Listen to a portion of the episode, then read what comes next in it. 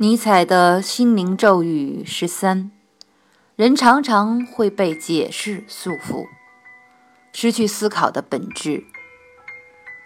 事物总能从不同的角度去解释，好事坏事并非浑然天成，是好是坏，是美是丑，是有用还是无用，做出解释的终究还是自己。